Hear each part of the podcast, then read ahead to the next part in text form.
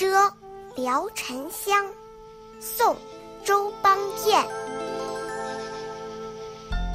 聊沉香，消入暑。鸟雀呼晴，清晓窥檐宇。叶上初阳甘肃雨，水面清圆，依依风和举。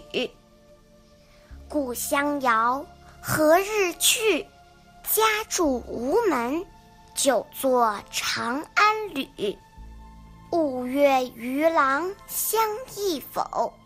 小楫轻舟，梦入芙蓉浦。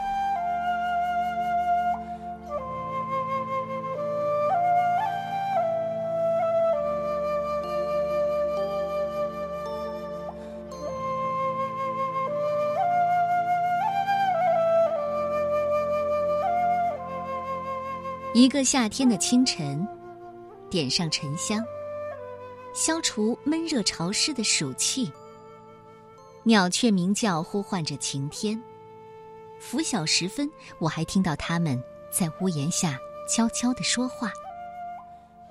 清晨的阳光投射到荷叶上，昨天夜里花叶上积的雨珠很快就溜掉了。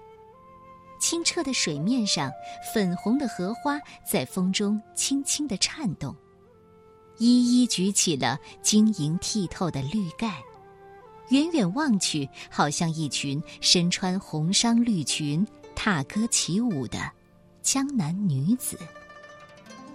看到这风景，我想起遥远的故乡，什么时候才能重回故里？我的故乡在吴越一带，也是荷花遍地。如今却长久的客居在长安，早就厌倦了漂泊的仕途生活。恍惚间，我回到了五月的江南，儿时的伙伴是不是正摇着小船，穿过西湖层层叠叠的荷叶，来到我的梦里？古时候的读书人大多都是为了求取功名。可是，一旦走上仕途，就得游宦四方，长期远离家乡，所以思乡也成了古代诗词当中永恒的主题，最能引发天涯游子的共鸣。而周邦彦的这首《苏幕遮》更是被称为荷花词的绝唱，不加雕饰，有风情万种。清源的荷叶，五月的江南。渔郎的轻舟，如梦似梦，思乡的情意淋漓尽致。